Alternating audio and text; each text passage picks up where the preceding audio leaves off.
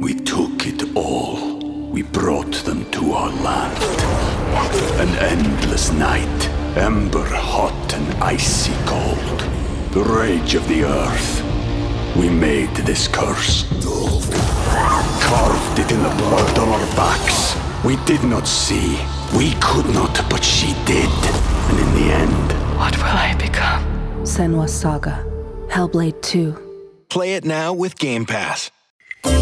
TBS ポッドキャスト。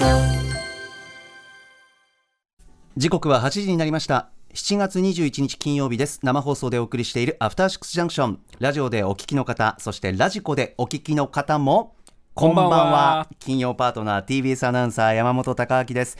今週はパーソナリティのライムスター歌丸さんがレゲエクルーマイティクラウンのミュージッククルーズに参加しているためお休みということで改めて代打パーソナリティは脚本家映画監督スクリプトドクター三宅三宅龍太さんです。引き続きよろしくお願いします、はい、よろしくお願いします。あっという間にあと1時間。うわ、早いですね。ね、いつものコーナーにやっと到着しました。そうなんですよね、うん。これはなんかこうなんかこうなんですか定期的に三宅さんとうんご一緒しているなんか時間帯、そうそうそう。光景なんですけど、うん今日は一番最初からだったんであ、そうですよね。すごい不思議な感じがします。ここまで2時間一応台本にもあるんですけどいいかがですか？いやいや、あ本当にあっという間です。早い月並みな表現ですけど。いやいやいやそうなんですよ、うん、本当にあっという間でした。で、あと楽しい。かったです、今のとこ。楽しいです。今のとこという言い方また変だけどいや 違う違う。そういう変な意味で言ってんじゃなくて例えばその無事に楽しい。そうそう映画もね山本さんと一緒に話せたし、はいあのテレビさんのね DJ も聞けたし近くでね、であとんなわけ生で聞けたしね。そうそうそうそう。楽しい楽しい。あれ、はい。生で聞けてよかったものなのかな？いやもうあの顔がついてるから。やっぱりそんなわけに顔がついてる。こここれはもう特権なんで、はい、なんかこう今日も感じたんですけど歌丸さんも目の前にいる時も感じてるんですけど、うんうんなんかこう僕は「なわけ」ってあの決まったところで言うじゃないですか、うんうんうん。メールを読みながら、はい。うんその時になんかけあの声もそうなんだけどもなんか皆さんがクスクスって笑う瞬間がちょっと遅れてやってくるんですよね。それってやっぱ顔面を確認してるのかな、ななんなんだろう？と思って どう解釈したらいいんだろうみたいなこのほんの少しのこうか困惑みたいな感じっていうのがあいいんじゃないですかね。あのあーなるほどわわかりやすいエンタメというよりはちょっとアート寄りの あのギャグ。顔面込みでお送りしておりますよ、まああっという間といえばムービーウォッチメンもねもうそうそうなんですよ。という楽しかった。いや楽しかった。で僕なんか僕ばっかり喋っちゃったんであいえいえ山本さんの感想をねもうもうちょっと聞きたいなっていう。もちろんもう十分三宅さんと楽しく話させていただいたんですけど、うん。ああの言うならば、はい。あの僕今回あのさっきあの映画紹介の時にも内容としてありましたけど、ん。あのーああの映画バチカンのエクソシスト。の件ですね。あ巷ではちなみにあのバチエクなんていうふうに言われてるそうですよ。バチエク。あバチカンのエクソシスト。バチエク。面白い、はい、そんな情報もありつつ、うん。あのこの映画あのアモルト神父はい。という神父がですね、主人公ね。はい、ローマ教皇からある少年の悪魔払いを依頼されて、まあ、ある修道院に行くっていうことなんですけど、三宅さんこの少年？はい。少年が僕は見事だったな。あーあの演者がね。演者さん。いや素晴らしかったですね。俳優さん、うん。あのー幼くて痩せてて、はい。でただもう逆三角形の綺麗なお顔立ちで目はパッチリしていて、要するにこうまあ悪魔映えっていうんですかなんていうんですかね、はいはいはい。もうその瞬間はね、うんうん。すっごい変化をするんですけど僕一番感動したのがあ声いいなと思って通常じゃないですよ、うん。はいはい。異常な時の声、はいはいはい。声音声が、なんかこうなんていうんですかね少年から出たらギョッとするもう非常に見事なミスマッチっていうか、はいはいはいまあそういうものだと思うんですけど、うんエクソシストとかってそういうものっていうのは、はい。そういうシリーズって、ええただ今回の声は僕は非常に引きつけられましたね、なんか高音もうっすら混じってて低音はドスは効いてるんだけどほのかにしゃがれてるハスキー。そのそのね1対1対1じゃないんですよね、低音が多めでしゃがれが次に多くてちょっと高音だけかすかに入ってるぐらいの声だったかな。わかりますね。あの加減ね。加減。うん。ですよね。はい。だからどうしてもああいうその、まあ、いわゆる今話してるのは取りつかれた時の,、ええ。その少年らしくない声になってしまうっていうところの声の話をしてるんですけども、あのさあすごく大物の悪者ですよ。じあの地獄の底からやってきましたよっていうふうになってないんですよね今回ね。そこそこですよねそこのバランスをおっしゃってそうなんですよ、いかにもだとえー、ちょっとえーそれって結構結構来てます。結構たっぷり、たっぷりこってりですねっはいてなっちゃうんですけど、今回の加減がいい。絶妙なんですよね。絶妙だったですね。うん。確かに確かに。だからそこのシーンやったらと僕は覚えてて、うんうん少年がちょっとまあ少年というかもう取りつかれて、はいまあ、悪魔が挑発してくるじゃないですか、うんうんはい。もう声出すたびにうわすごくいい。もう本当にこの少年とのミスマッチ最高と思いながら聞いてた、あーそこも見どころ聞きどころ。いや確かにそうですね。すごくよいいですねあそこのくだりはね、うん。だからあのぼ僕はその憑依物って呼ばれてる分野もええ。何本かは演出とかしたことあるんですけど、はい。あの幽霊だけじゃなくてね、その幽基本は幽霊なんですよ J ホラーやってると、えでもやっぱそういう憑依物が来る時もあるわけですね、でやっぱ幽霊の声と、はい。もうこれも難しいんですよ。あー。これもすごい難しいどうすると幽霊らしく聞こえるのか、はいはいっていうことですね。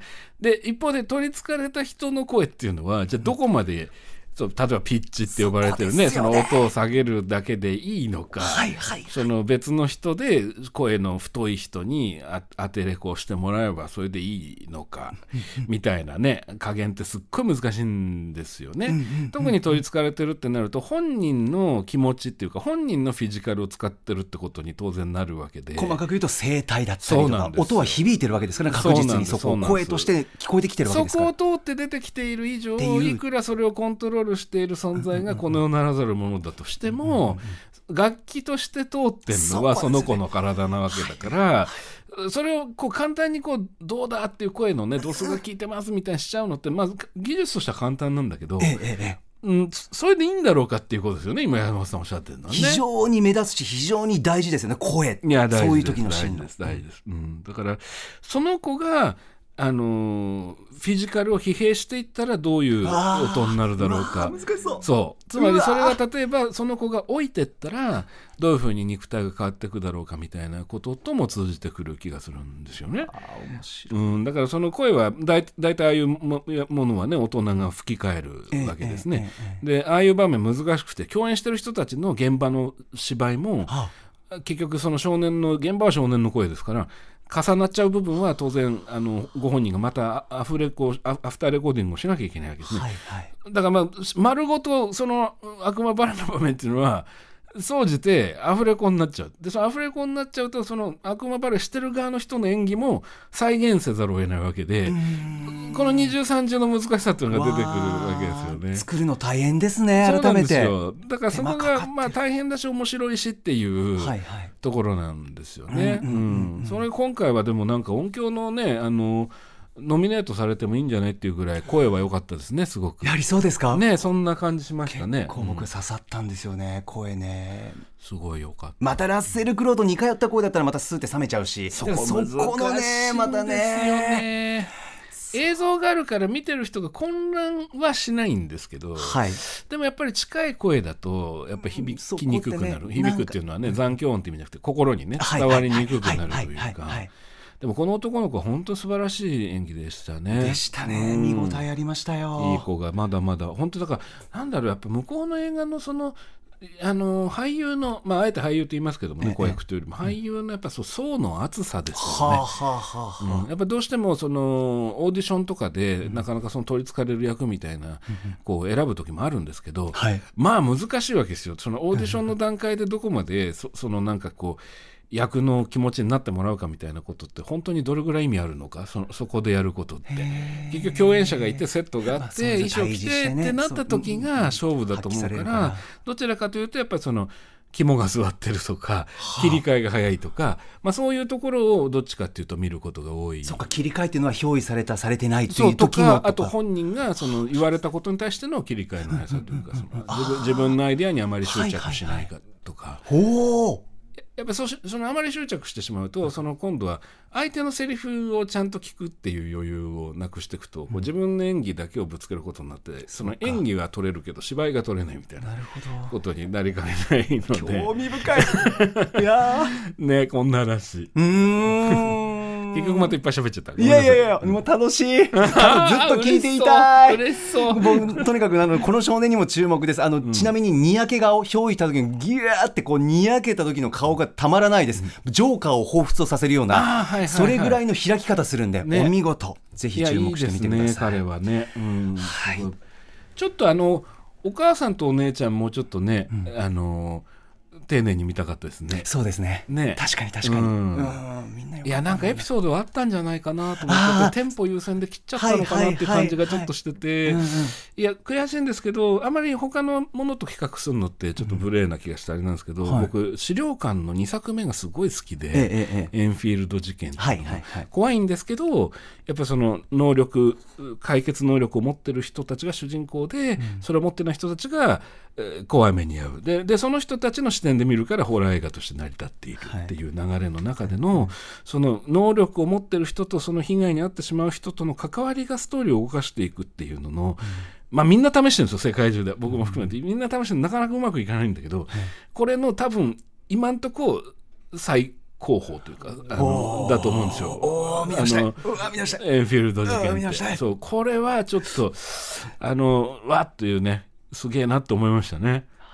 うん。なんか良くないですねこういうの。あのバチカンが悪いって言ってんじゃないでしょ？あもちろんのもちろんもちろんもちろん。あんまりこう良くないですねこういう比較はね。いやいやまあでも面白い、はいいやなんかちょっともうちょい見たかったなってねお姉ちゃん役の子とかすごくいい芝居前半すごいいいんですよね。あのどこにぶつけていいかわからない不満みたはいいなものとかはいね、ありましたね。あの子にも隙はあるからね、あの魔が差してもおかしくないようなところがあるから。そうですね。それが見事でしたよね、そういう。空気感。そこもうちょい見たかったなみたいな。いやー皆さんも映画「バチカンのエクソシスト」ぜひ劇場でウォッチしてみてください、はいすいません三宅さんお時間いただきましたありがとうございますこちらこそ長々と失礼しましたとんでもないですそれではこの後三宅さんと一緒に1週間のアトロクプレイバックします After Six Junction. We took it all. We brought them to our land. An endless night, ember hot and icy cold. The rage of the earth. We made this curse. Carved it in the blood on our backs. We did not see. We could not, but she did. And in the end, What will I become? Senwa Saga. Hellblade 2. Play it now with Game Pass. 1週間でお送りしてきた情報や聞きどころをまとめて紹介するアトロクフューチャーパストです。本日のお相手は脚本家映画監督スクリプトドクター三宅龍太さんです。引き続きお願いします、はいよろしくお願いします。では早速今週のアフターシックスジャンクションを振り返ります。今週は1週間歌丸さんお休み。毎日番組ゆかりの方々が代打パーソナリティ務めてくださいました。ではまず7月17日月曜日月曜パートナーの熊崎和人です。7月17日月曜日歌丸さんお休みということでスーパーササダンゴマシン選手とお送りしていきました。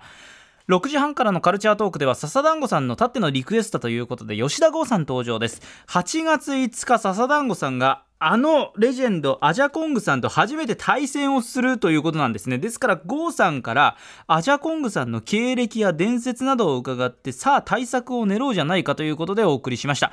ゴーさん曰くジャングルジャックというユニットでアジャコングさん歌手デビューをしていたということでその時代の話はおそらくされたくないだろうという話をしていました。笹団子さんそこに大きなヒントを得たようでした。8月5日どうなるでしょうか？7時からのミュージックゾーンライブダイレクトは誕生日当日でした。ラムライダーさん登場。マッシュアップの初期衝動パート10スーパーササダンゴマシンと振り返る俺たちの 90s ヒットソング。珠玉の名曲オンパレード披露してくださいました。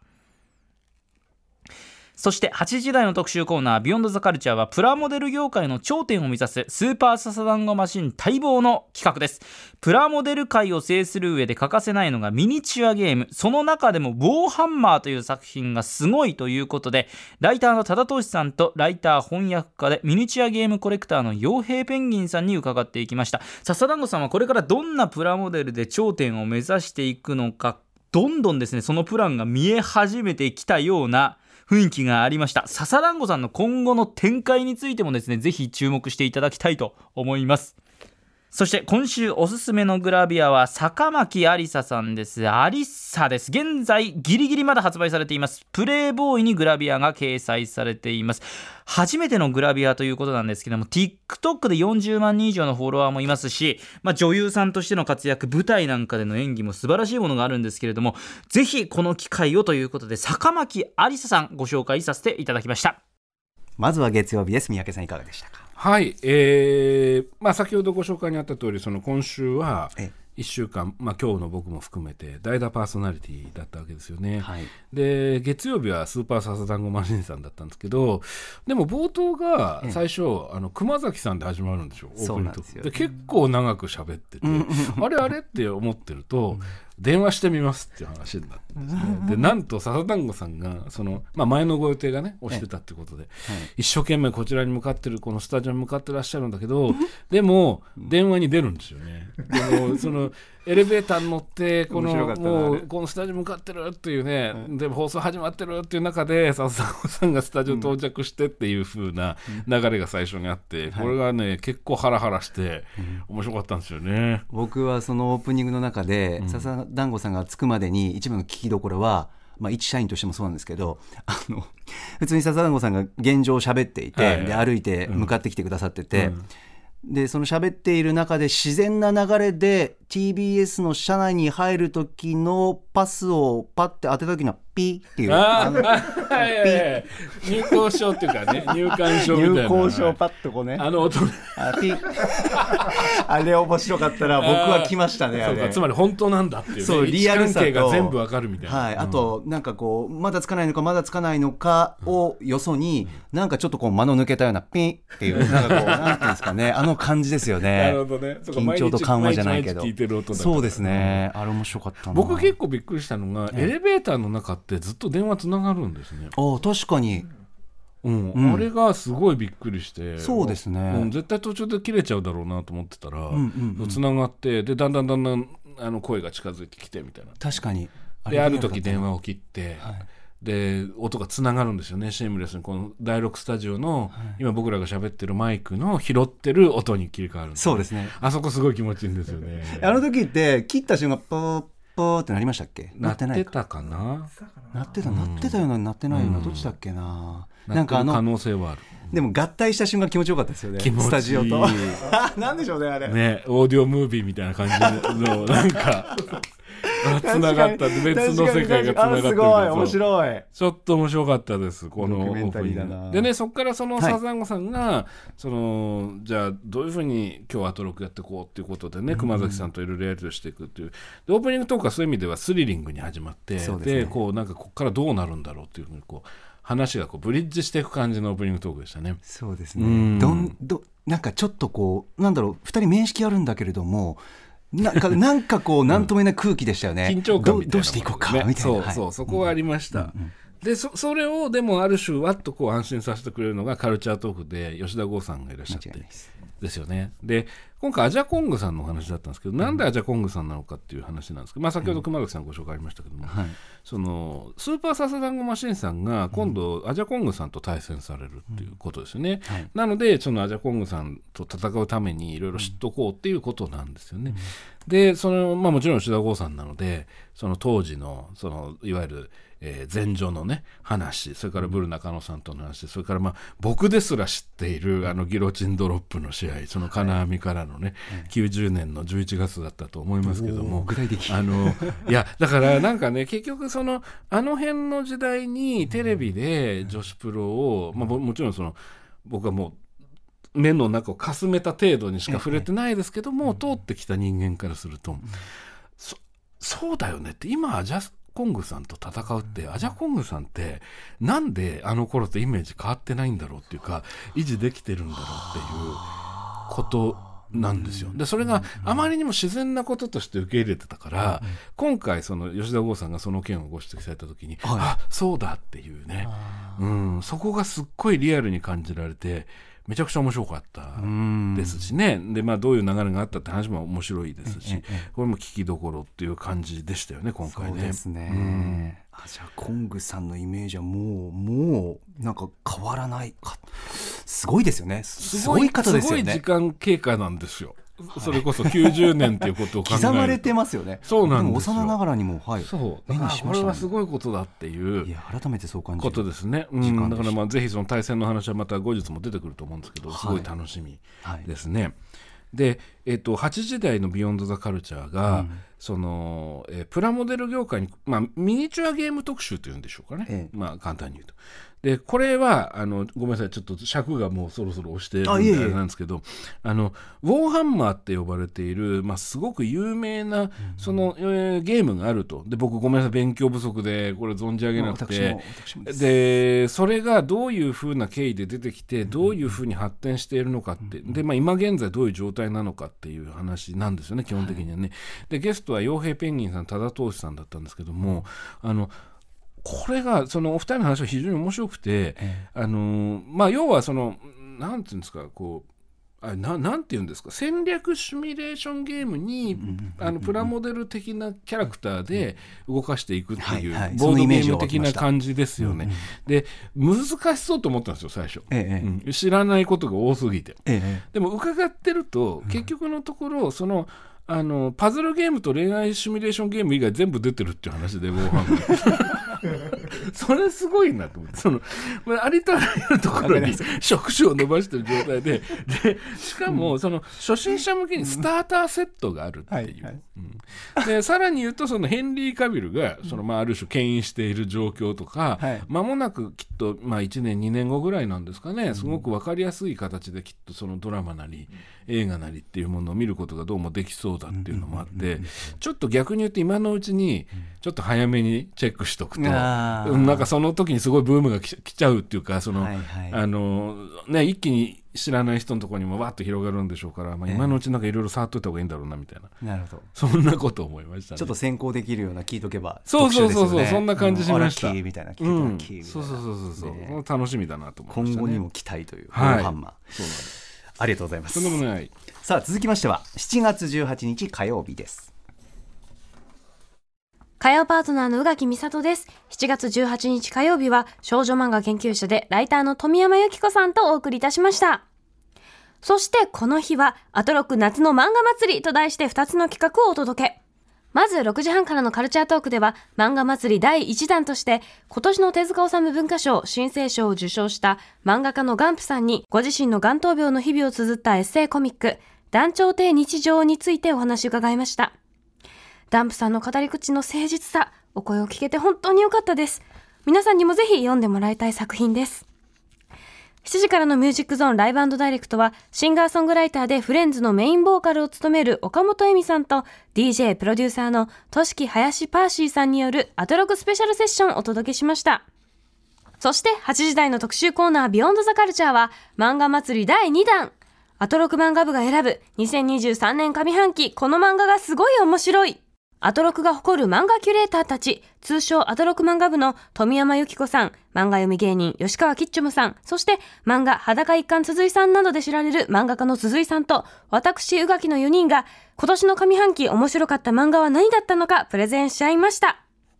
互いの好きのぶつかり稽古全体の取り上げる作品の方向性は一緒ながら、それぞれの好きな作品の傾向があって、聞いていてとっても楽しかったです。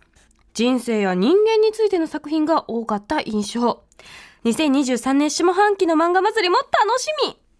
はい火曜日はいかがでした？三宅さん。はい、火曜日は、ええ。っ、と、富山由紀子先生がね、ええ。代々 MC でいらっしゃったんですけども、宇垣さんとの、こう、なんだろう、呼吸っていうか、はい。こう、なんだろうね、まあ、バッチリなんでしょうね。いや本当そうですよね。もうなんか なんでしょうね。もうこういい違和感というかシームレスっていうか、うん。うんなんかふ普通にた楽しそうぴったりみたいな。そう、すごい楽しそうで、もう、もうそこに尽きる感じなんですよね、火曜日は。もう本当にお二人の、その、ななんだろうな、呼吸というか、が楽しくて、まあ、それが、まあ、盾を貫いてるイメージで、はいはい。で、その上で、その冒頭はじゃあ何の話をしていくかってなった時に、まあ、暑いかったわけですよね、はい。この日も特にね。で、その、いわゆるねそのトンチキファッションっていうね、はい。キーワード富山先生の時ありますけども夏のトンチキファッションっていうのは実は難しいんだよみたいなね 話ね。これも結構面白くてね、うん。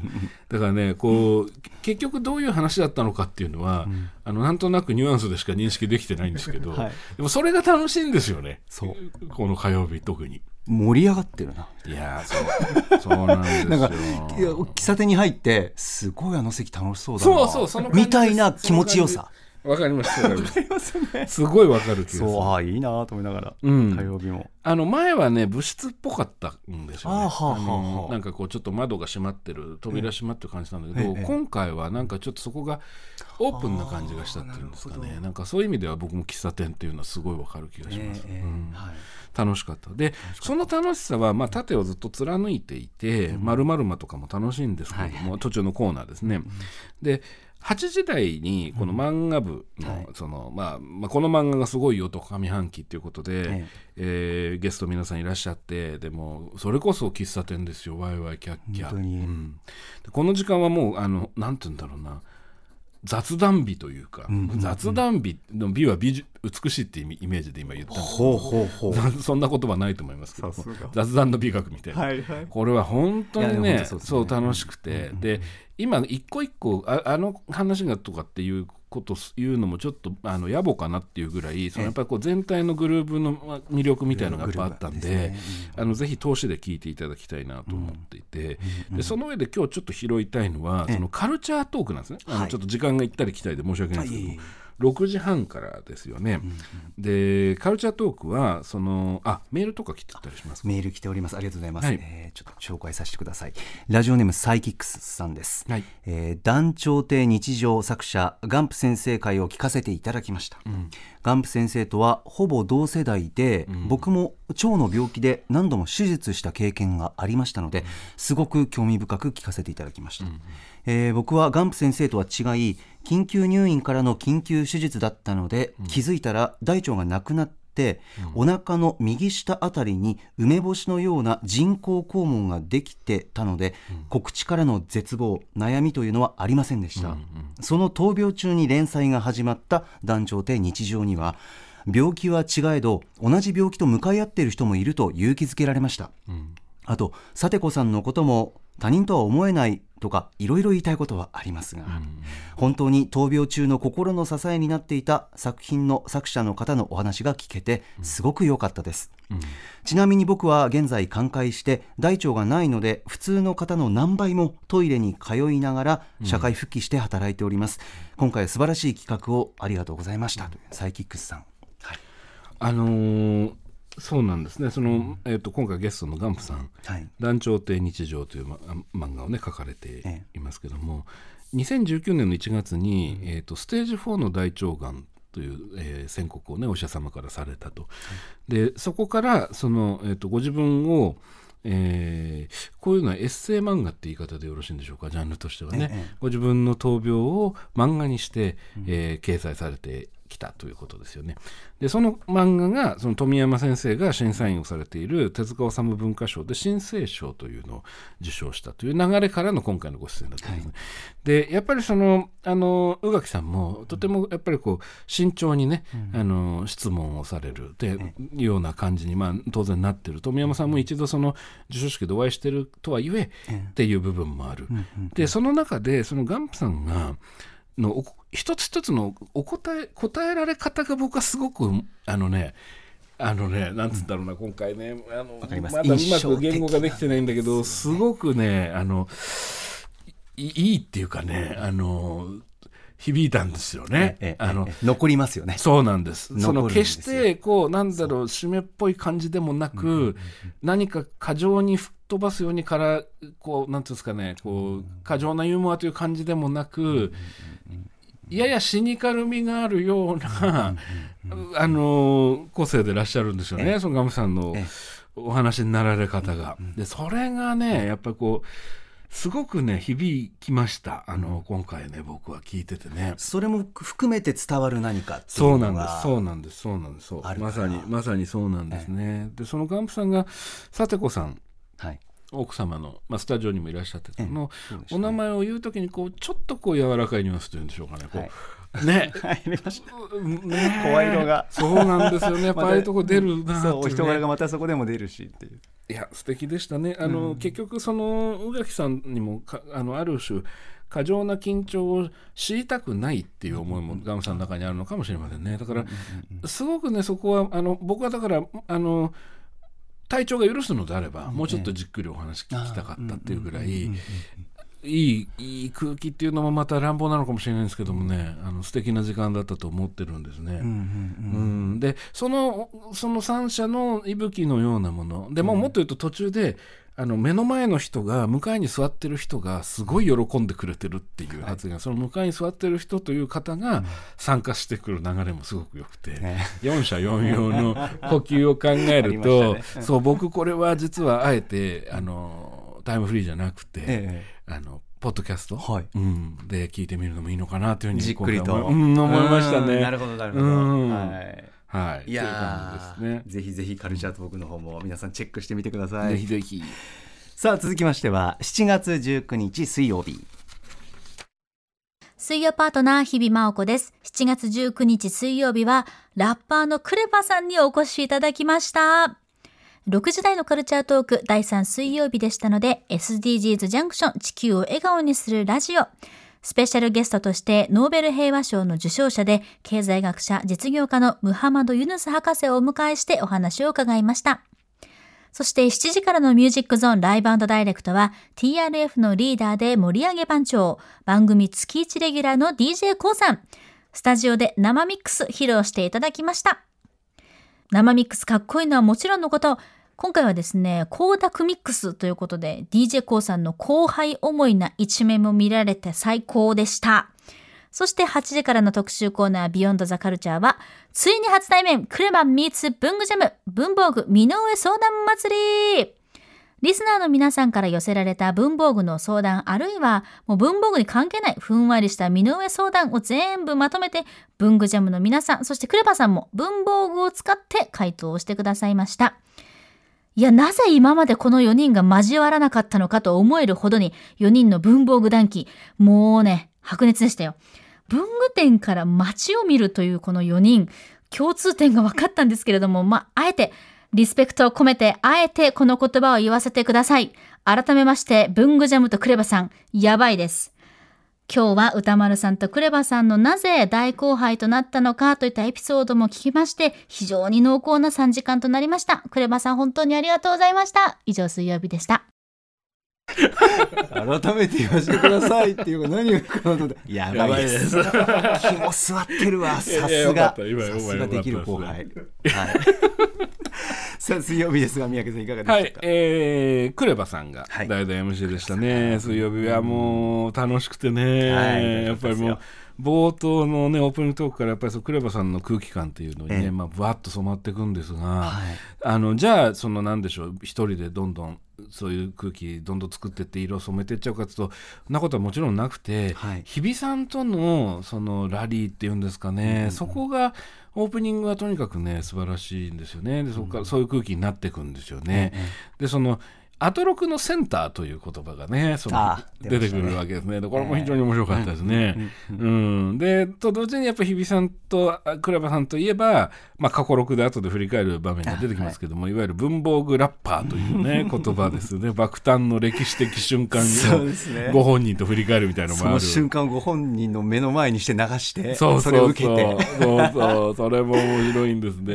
うんでもなんか全てがこうすごくこうあの月火とはまた違ったこう、うんポジティブさというか明るさというかね、なんだかねうまく言語化できませんけど私はもう魅力ありました。水曜日のもうとにかくん。やっぱりこういう仕事をしているからかアナウンサーとして、あとやっぱナレーションも今好きなんで担当してるんですけど、やっぱもうクレバさんのお声がん。もうなんか、なんていうんですかもうプロの方に改めて失礼かもしれないですけどもうかっこよくて気持ちがよくてそうですよ澄んでてよく通って、なんか聞いてるだけでなんかふわふわってなるんですよ。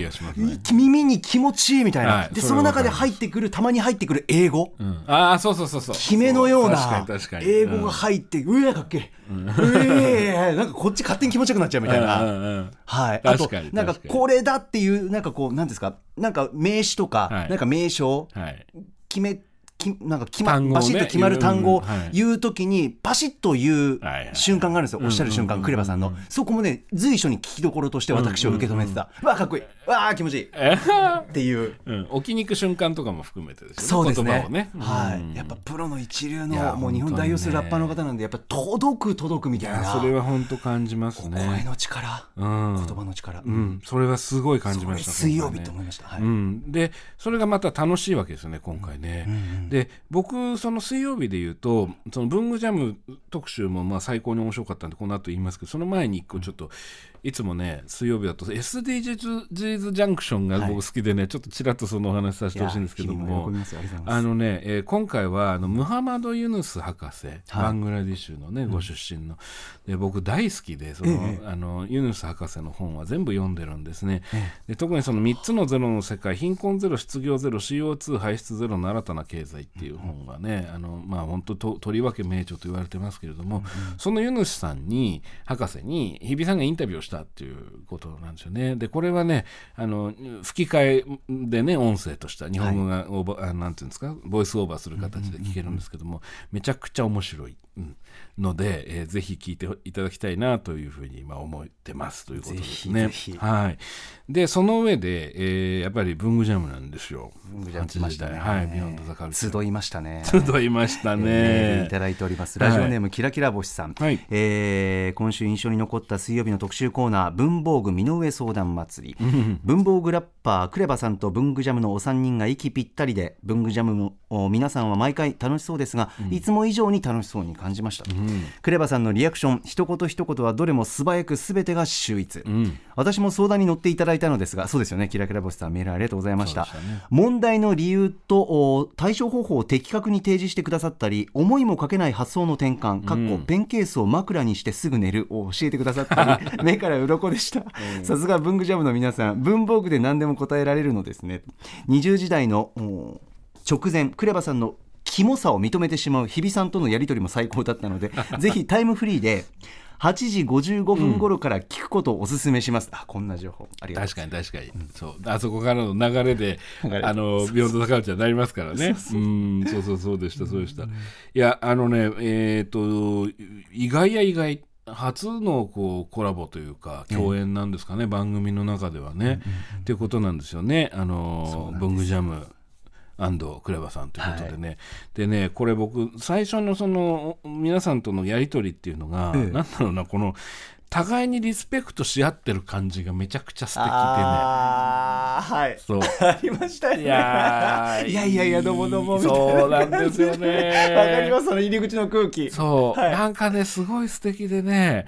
なんでしょう。あのもし高校生の頃に同じクラスだったら、ええ。本当は盛り上がってないのかなっていう感じがするわけですけど、ぐるっと回って、はいはい。ぐるっと回って今一緒っていう感じ。集えたという、んにそこちょっとグッとくるものがあってねなんかそれが運命だったんじゃないみたいな、みたいな。なんかねそんなね回り回ってやっと会うみたいな。そう良さを感じたんですよね今回ね。いいドラマチックなんか。そうわかります？古川さんこのニュアンス。ねそうなんですよ。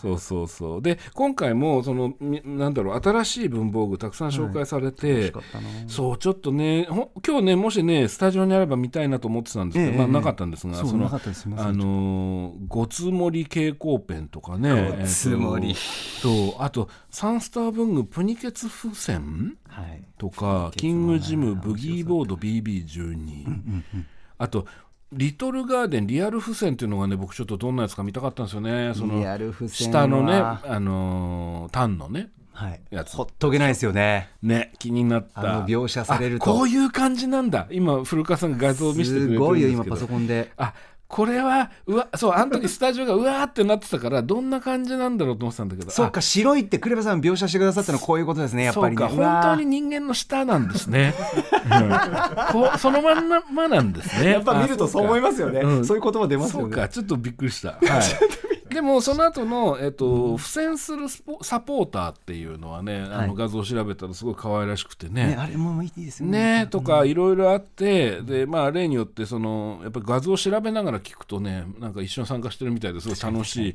感じなんですよ。で枕になるペンケースとかねあとさっきの、えー、とリス あそうそうそれね 今画像見せていただいた仮眠用の枕としてっていうねおかしいだろうと思うわけですけども。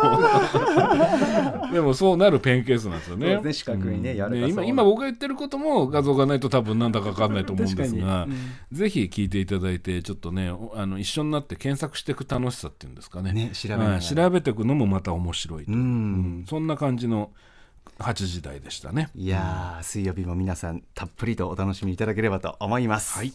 さあ続きまして7月20日木曜日。木曜パートナーうないりさです。7月20日木曜日はロックバンドベースボールベアの小出祐介さんとお送りしました6時台のカルチャートークは小出さんのライフワークであるオリジナルビデオホラーシリーズ本当にあった呪いのビデオのナンバリング100が28日から劇場公開されるということでシリーズの最新動向を教えていただきました。本ノロの特集については来週アトロクでさらなる発表がありますので本ノロファンの皆さんお楽しみに。そして7時からのミュージックゾーンライブダイレクトは番組月1レギュラー DJ クイザー劇団自由の主催豆腐ビーツさんが登場。今回もクイズミックスさらに寿司スナイパーおかみ第2話を披露していただきました。何を言ってるかわからないかもしれませんがこちらぜひタイムフリーで聞いていただきたいです。さらに8時からの特集コーナービヨンドザカルチャーは知られざるニューニューエイジミュージックの地平特集。新たなニューエイジ、差し詰めニューニューエイジの世界について、果てはアニメや漫画のイメージアルバムの音源まで、ニューエイジミュージックディスクガイドの著者、門脇綱生さんに実際に楽曲を聴きながらお話を伺いました。そもそも私、ニューエイジミュージック自体知らなかったので、ニューニューエイジの世界についていけるか心配だったんですけれども、いろんな楽曲を聴きながら、門脇さん、そしてニューエイジミュージックに詳しい小出さんとお話ししていったので、なんとなくその外枠、枠組みというのを理解することができました。特集の中で吉村弘さんの「ブリンク」という曲もかけたんですけれどもこれはなんとなく聞いたことがあるというか昔の RPG のなんかゲーム音楽っぽさもあってすごく私好きでした。以上木曜日でした。はい三宅さん木曜日はいかがでしたか？はい木曜日の代打 MC はベースボールベアの小出祐介さんだったんですね、でやっぱり小出さんだからっていうこともあるんですけどね、ホラーモチーフの話題が結構多くてね 冒頭あのうないさんとそのバイオハザード RE4 っていうね、はいゲームの話、まあ、これも2人すごい楽しそうで早速盛り上がってねましたね。盛り上がってましたよ。盤石って感じ。ね、でカルチャートークはもう小出さんのお箱のねお本のろの話だし、はい。で僕面白かったのがあの、ライブダイレクト豆腐ビーツさんのクイズミックスだったんですけど、途中にねあのラジオドラマが入るんですよね。でこれがねなかなかあのなんていうんですかね難解と言いますかね。あのなんかこうあアートな感じというかね あのなんかそう、ね、まだ僕飲み込めてないっていうかね飲み込みきれてないんですが、まあ、そういう印象深いですね。で聞きどころいっぱいなんですが、個人的には8時台のニューニューニューエイジミュージック特集っていうのがね、やっぱりねものすごく印象的でした。門脇綱生門脇綱生さんですね。門。脇綱生さん。はい。というのはねええ。僕音楽そんな詳しくないんですが、はいあの90年代に、あの輸入版の CD でよくニューエイジ聴いてた気がしますね。学生の頃ですけども、特にねパトリック・オハーンっていう人のを聴いてたんですよ、あのね、えっとインディゴってアルバムがあってね、でそれが、えっとええっとね、フジテレビのねあのスペシャルドラマの「新設3億円事件」っていうドラマがあったんです。あの3億円事件を犯人側から描くみたいな。はい新しい説って意味で新説。ええ織田裕二さんが主演でね、ええ。でこれこのドラマ自体すごく面白いんですけども、ここにパトリック・ハンのそのインディゴのが使われてたんですねアルバムが。サントラとして、はい。ですごいかっこよくて何なんだろうみたいになってそれでまあ当時はインターネットがまだうんないんですよね多分。だからまあタワーレコードとかいろんなとこ探してそれでニューエイジってコーナーにあってそそれでそこからそのコーナーのものをどんどん聞いていくみたいなことをやってたんです。へそうなんです。だから実は今回の門脇さんとその小出さんのやり取りの話っていうのはちょっとリアルタイム感としては、あの覚えてるというかあのなんですよね。もしかしてちょっと僕の上なのかな、うんなんかちょっと懐かしさもあって。ああそうそうなんです。でもそれは90年代の話であってはい。そういうものがあった上でのニューニューエイジなんだよっていうのが今回のお話なんですよね。うん。うん、で過去のその文脈から出てきたその曲有名な曲とかも、あのいくつか、まあ、チョイスしてうんされてそれをまあ聞くっていう時間もあるわけですね、これの音色というんですかね世界観っていうんですかね。やっぱりなんか懐かしくもあるし個人的にはその実を言うとそのさっきのパトリック・オハンの曲にインスパイアされて最初の自主映画作ったりとかしてたんで昔。あそうなんですよ。僕初めてか作った映画はその音楽ニューエイジの音楽をはい。聞いてイメージして作ってた、え三宅さんのルーツの一つでもあるぐらいのそうなんんですよ。ってことを忘れてたんですけどそうだったそうだったみたいな。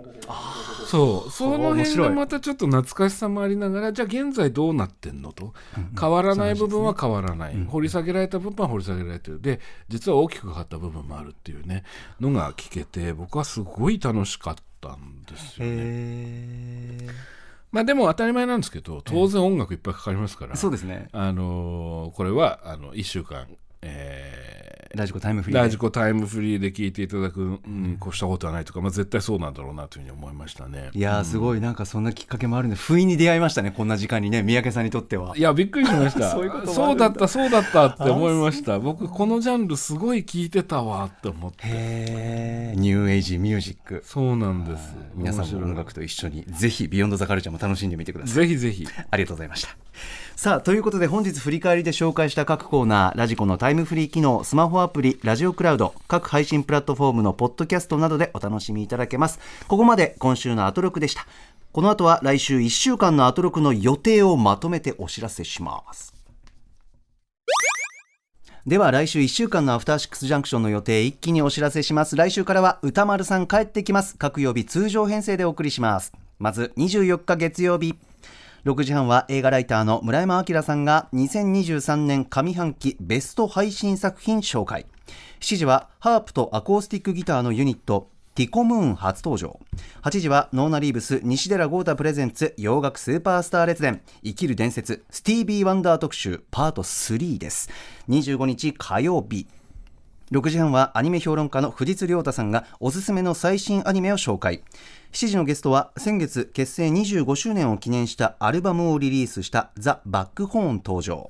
8時は音楽ジャーナリスト高橋義明さんによる月一音楽解説月間ミュージックコメンタリー7月号です。26日水曜日。6時半は雑誌ブブカの歌丸さんの連載マブロンで推しているアイドル的楽曲を担当編集森田修一さんと紙面に先駆け聞いていきます。7時は音楽家の小西康晴さんが弾き語りスタジオライブを披露。8時は作家島尾真帆さんによる月に1回のお楽しみ月刊島尾アワー7月号。次回はみんなで流行について考えるそうです。リスナーの皆さんからはあの流行に乗った乗れなかったといったエピソードを募集中。メールアドレスは歌丸アットマーク tbs.co.jp 歌丸アットマーク tbs.co.jp まで。27日木曜日6時半は人気ゲーム実況ユニット三人称のメンバー鉄塔さん初登場。7時はニューアルバム「光」をリリースしたばかりシンガーソングライター川本誠さん初登場。8時のゲストはドクターマシリトこと元週刊少年ジャンプ編集長鳥島和彦さん。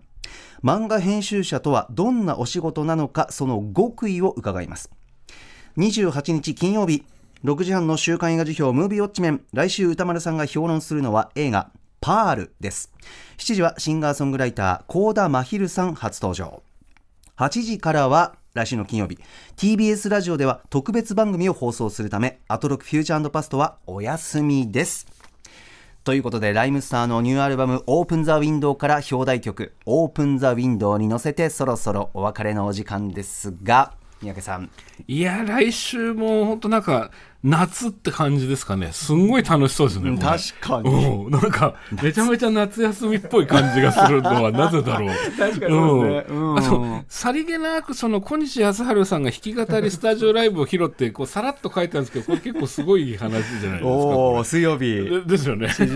今一瞬あれ？今なんかすごいこと言わなかったみたいな感じがありましたね、うん。音楽家小西康晴さんそうなんですよ、うん。でもちろんそのドクター・マシルとあの、ね、豊島さんいらっしゃるっていうのもありますけども、はい。あと僕やっぱ面白そうだなと思ったのは、島アワーの、えっと、流行が題材なんですね今回。あの流行に乗った乗れなかったってエピソード募集これはいいですね。ありそうみんなありそうだかうん。らこれは盛り上がるんじゃないですかうねん。ね楽しみだな。いや流行ってねなかなか乗るの難しいっていうかね気づいた時に終わってるみたいなね。なんかそんなばっかりですねいつも思い出すと。結構私も傍観派ですね、うん。それか仕事上ちょっとああ流行ってるんだって。なんかありますか？あの思い出すやつ。え流行に乗った乗れなかった。そうそうそう乗れなかったとか。ああ流行っていうかエアポッツああエアポッズ？みんなアップル使うんでしょ？みたいな。ああイヤホンね。僕は坊主派だったんで。ああそここだわりだ。エアポッツなん何世代今出てんのよみたいな。あー 3?2? みたいな。エアポッズいいですけどね。使ってみたら最高。最高。後乗りサクサク。あと僕ね乗れなかったと思いますよ。ファービーっていうあの鳥の 覚えてます？あの顔を覚えてる？目をギョッとギョッっていう。そうあれ全然乗れなかったんだぬいぐるみ好きの三宅さんも？いや全然あれはぬいぐるみなのかなファービーは。またよく聞かせてくださいその話。はい。After Six Junction.